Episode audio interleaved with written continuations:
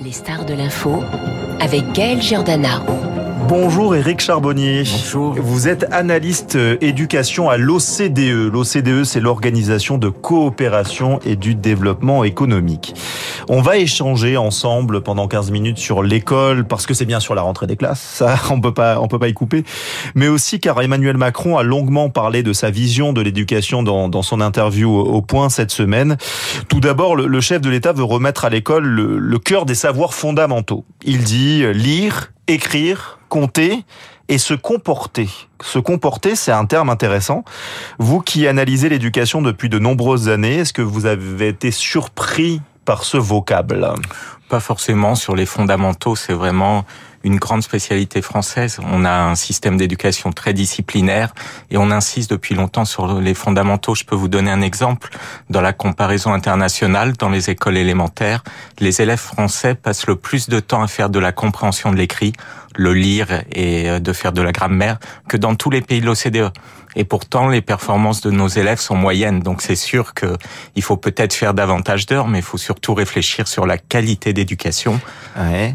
Et, puis le respect, les valeurs, c'est une grande tendance internationale dans beaucoup de pays. On réforme les programmes éducatifs, on met vraiment les valeurs, les valeurs de respect, de de tolérance au cœur des programmes éducatifs. Donc finalement, la France, en allant dans cette direction, suit cette tendance internationale. Euh, oui, donc nous ne sommes pas forcément marginaux donc sur cette question. Quand le président parle d'un domaine régalien, ça vous parle ça aussi dans les autres pays qui nous entourent? Bah complètement. Avec cette crise du Covid qu'on a eu en 2020-2021, on s'est rendu compte qu'on avait besoin d'éducation, qu'on avait besoin d'enseignants. Aujourd'hui, notre société euh, est très fragile, la société mondiale. Il y a des guerres, il y a le réchauffement climatique, il y a tout un ensemble d'enjeux euh, qui seront peut-être réglés grâce à l'éducation. Il faut éduquer les jeunes à pouvoir euh, régler les conflits que notre génération, les problèmes que notre génération n'arrive pas à régler.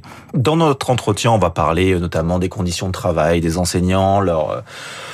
leur salaire notamment, euh, le manque de profs finalement euh, dans les classes. On va aussi parler du classement euh, PISA. Vous nous expliquerez euh, ce que c'est. Mais, mais juste avant, euh, pour rester sur cette interview d'Emmanuel Macron, il explique qu'il faut sortir des hypocrisies françaises, notamment sur le fait que 80% d'une classe d'âge obtient le bac. Il dit qu'un tiers des lycéens sont en lycée professionnel, qu'il y a des inégalités flagrantes. Est-ce qu'il y a une éducation à deux vitesses en France? Oui, depuis longtemps. depuis longtemps le système français dans les études PISA justement qui mesure le niveau des élèves à l'âge de 15 ans, on se rend compte que la France est un des pays les plus inégalitaires, c'est-à-dire quand on vient d'un milieu défavorisé, quand ses parents n'ont pas atteint un diplôme universitaire, ben les performances des élèves sont moins bonnes que pour les autres. Donc agir sur les inégalités, c'est une des priorités vraiment à mettre en place en France. Et puis on peut dire malgré tout que depuis 2012, depuis le quinquennat de François Hollande, il y a une volonté de s'attaquer aux inégalités, d'investir dans les premiers niveaux d'éducation, école maternelle, école élémentaire. Donc c'est un sujet qui est vraiment au cœur de l'actualité et c'est vrai qu'il faut persévérer parce que jusqu'à présent, la dernière étude PISA a lieu en 2018 et les résultats français étaient moyens, mais les inégalités étaient toujours à un niveau trop élevé. Le bac, c'est toujours une marotte? En France, euh, qu'il ne sert plus à rien. On entend souvent ça, ça ne sert plus à rien le bac. Euh, il y a eu une réforme, il n'y a plus de filière littéraire, économique et sociale, plus de filière scientifique, mais grosso modo, on peut choisir un petit peu son bac. C'est ça, on choisit, on choisit des matières. Euh, il a été beaucoup critiqué euh, ce nouveau bac. Est-ce qu'on a assez de recul déjà pour euh, pour savoir si ce bac fonctionne ou pas? Alors, ce qui est intéressant sur le baccalauréat, c'est finalement une problématique très française. On est très attaché au baccalauréat en France. On est très attaché finalement à toutes les réformes qui ont été faites sous Napoléon. 1808, et, 1808 le baccalauréat. Exactement. Et dans les autres pays, il n'y a pas forcément cette connotation historique euh, dans les systèmes éducatifs. Et euh, la réforme du bac, tout le monde la voulait. Euh, on se rendait compte qu'aujourd'hui, alors que c'est vraiment le diplôme de l'enseignement supérieur qui fait la différence sur le marché du travail, euh, on n'avait pas forcément besoin d'un baccalauréat avec uniquement un examen final et qu'il fallait avoir un prorata comme dans les autres pays entre contrôle continu et examen final. Le problème aujourd'hui, c'est juste qu'on perd du temps scolaire au mois de juin. euh, comme les options arrivent très tôt dans l'année scolaire, ben, les élèves sont démotivés après. Et quand on parle euh, de problèmes de temps scolaire, d'années scolaires très condensées, un des objectifs serait vraiment de récupérer du temps pour les élèves au mois de juin. Pourquoi pas pour les aider à développer leur orientation, faire des choix, avoir une approche différente durant ce mois de juin qui va leur permettre d'acquérir des compétences qui leur serviront. Le problème, c'est qu'on dit qu'avec ce nouveau bac, certains élèves se retrouvent finalement livrés à eux-mêmes dès avril, et donc parce qu'en fait, avec le contrôle continu, euh, ben voilà, ils ont déjà leurs notes, et euh, l'épreuve de philo, euh, c'est en juin, si je me trompe pas. C'est ça aussi le problème du système d'éducation française, c'est qu'on note tellement les élèves tout le temps que finalement, quand il n'y a plus de notes, il n'y a plus de motivation. Alors que euh, l'école, c'est aussi pour créer des vocations, c'est aussi pour développer des compétences artistiques, culturelles, pour faire du sport. Euh, voilà, se, se, dire que c'est pas uniquement le but, avoir des bonnes notes euh, pour pouvoir accéder aux, aux, aux meilleures euh, universités après. on devrait justement avoir cette réflexion aussi sur euh, l'ultra-notation qu'on utilise aujourd'hui. Ça, c'est plus une réflexion même philosophique, hein, de savoir s'il faut noter ou pas les élèves. Les auditeurs se feront euh, leur opinion. Vous travaillez à l'OCDE. Euh, parlez-nous donc de ce classement PISA. Le PISA, c'est quoi? C'est le programme international pour le suivi des acquis des élèves. C'est très long, hein, voilà. Oui, oui. On note, euh, on note là pour le coup la lecture, les mathématiques, les sciences. Où la France se situe-t-elle? Ben, La France se situe dans la moyenne des pays de l'OCDE. Donc cette étude existe depuis 2000, depuis l'année 2000 et a lieu tous les trois ans. Donc maintenant, on a 20 ans d'expérience. Donc on a aussi des données de tendance qui montrent que depuis le début, en termes de lecture, la France est dans la moyenne des pays de l'OCDE. En termes de mathématiques, il y a eu un recul. La France a toujours des performances, les élèves français ont des performances moyennes. Euh, mais euh, finalement, euh, le vrai problème, c'est les inégalités. Les inégalités sont toujours à un niveau euh, très élevé. Alors, on a un message malgré tout un peu positif dans l'étude PISA, c'est qu'entre 2000 et 2010, tous les trois ans, on disait les inégalités s'aggravent en France. Euh, la fracture scolaire s'aggrave et donc euh, c'était un point vraiment euh, d'alarme et de vigilance. Entre 2010 et 2020, elles ne s'aggravent plus. Alors elles se réduisent pas, hein, c'est pas satisfaisant, mais malgré tout, on peut se dire que peut-être toutes les politiques éducatives de lutte contre les inégalités, de lutte contre l'échec scolaire, le décrochage, commence finalement à enrayer euh, cet échec scolaire. Il faudra suivre la tendance euh, en décembre avec la prochaine euh, étude. On est combien? On est 23e, c'est ça, sur 79 Oui, 23e. Alors c'est toujours difficile les classements parce que c'est des échantillons. C'est 7000 élèves de 15 ans qui représentent tous les élèves de 15 ans scolarisés dans le système éducatif. Donc le classement euh, est fragile. Ça pourrait être 23e, 21e, 25e. Mais la France est moyenne. Hmm. Et ce qui est intéressant dans PISA, c'est tout le reste aussi. C'est de voir...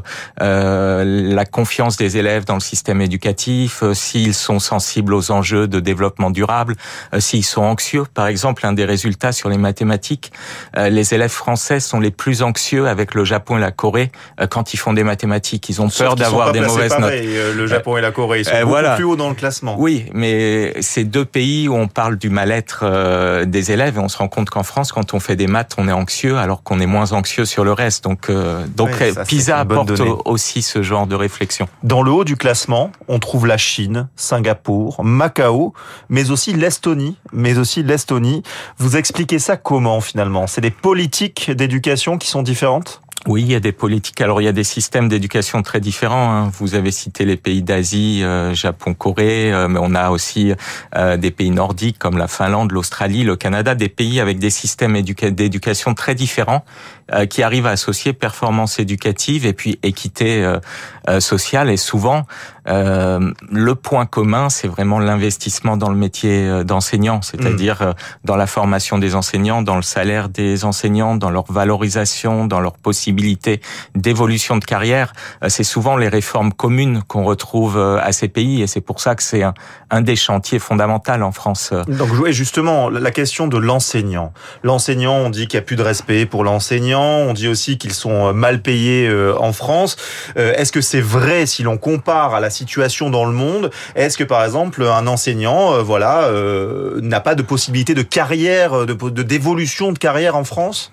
Bah alors déjà le problème d'attractivité d'attractivité du métier d'enseignant, il est mondial aujourd'hui. Euh, même un pays... Ça, c'est intéressant. Euh, le seul pays européen qu'on mettait en avant, c'était la Finlande, où il n'y avait pas de problème d'attractivité. Mais pourtant, on commence à avoir du mal à trouver des enseignants dans les écoles maternelles en Finlande. Donc, euh, euh, ce problème, il, il, est général, mais c'est aussi parce qu'on dit aux étudiants, en général, que dans la société actuelle, il faudra être mobile, on changera de métier, on aura accès au développement des compétences. Et puis finalement, quand on devient enseignant, euh, la perspective de carrière, euh, d'évolution, elle est très faible. On débute enseignant, on finit enseignant dans beaucoup de pays.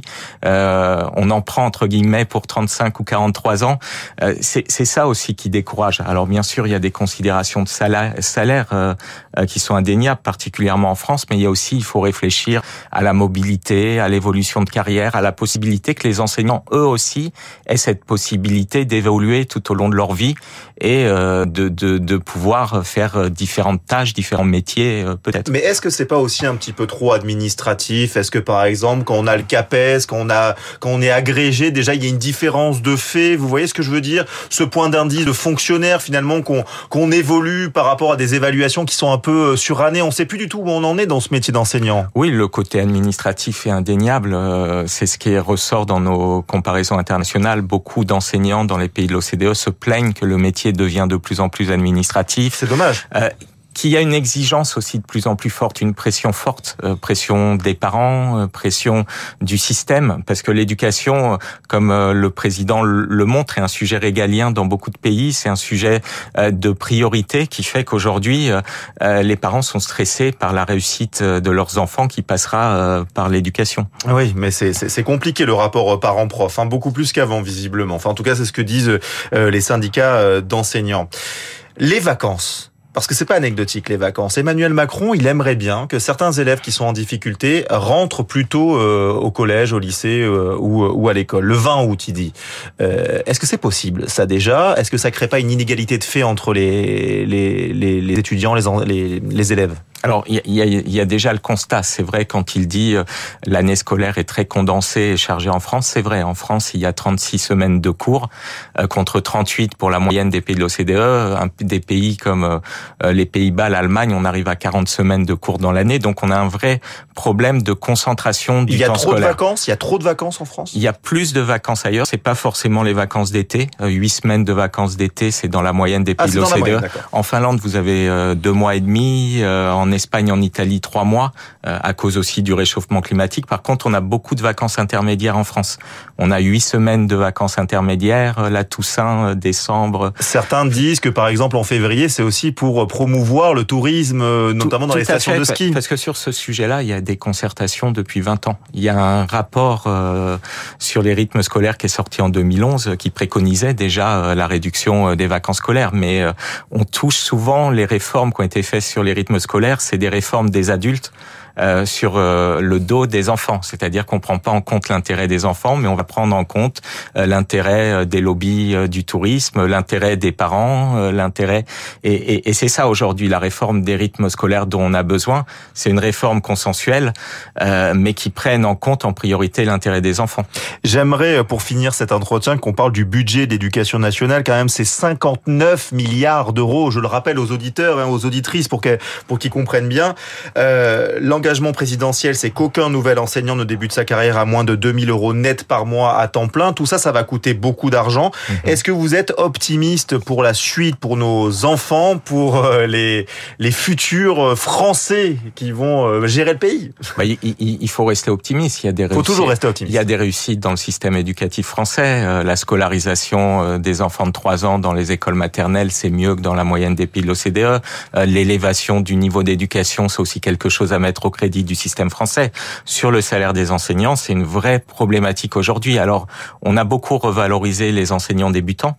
Euh, mais finalement, ceux qui sont en milieu de carrière, euh, leur salaire est inférieur de 20% à la moyenne des pays de l'OCDE. Donc, euh, cette question salariale Donc, encore faire un est la clé et, c'est de se poser la question comment on fait justement aujourd'hui où l'argent public est pas illimité, on a subi différentes crises économiques. si l'éducation est un sujet prioritaire, ben, il faut investir encore davantage dedans et, et, revaloriser bien sûr les enseignants. Et le fait qu'il y ait privé public dans les écoles, ça, ça change quelque chose au niveau du salaire de l'enseignant? C'est plus sur les inégalités. les élèves des milieux favorisés sont surreprésentés dans les écoles privées. Alors on peut se dire c'est un peu bizarre parce que le gouvernement finance les écoles privées sous contrat. Euh, qui représente quand même une part importante euh, du nombre d'établissements. Et, ces établissements scolarisent surtout des enfants des milieux favorisés. Donc euh, il faut travailler dans ce sens avec les représentants de ces écoles pour créer davantage de mixité sociale. Merci beaucoup Éric Charbonnier d'avoir été notre invité sur Radio Classique. Je le rappelle, vous êtes analyste éducation à l'OCDE, donc beaucoup beaucoup de chantiers qui attendent le nouveau ministre de l'Éducation nationale, Gabriel Attal. Merci beaucoup à vous. On va se retrouver avec la météo dans quelques secondes.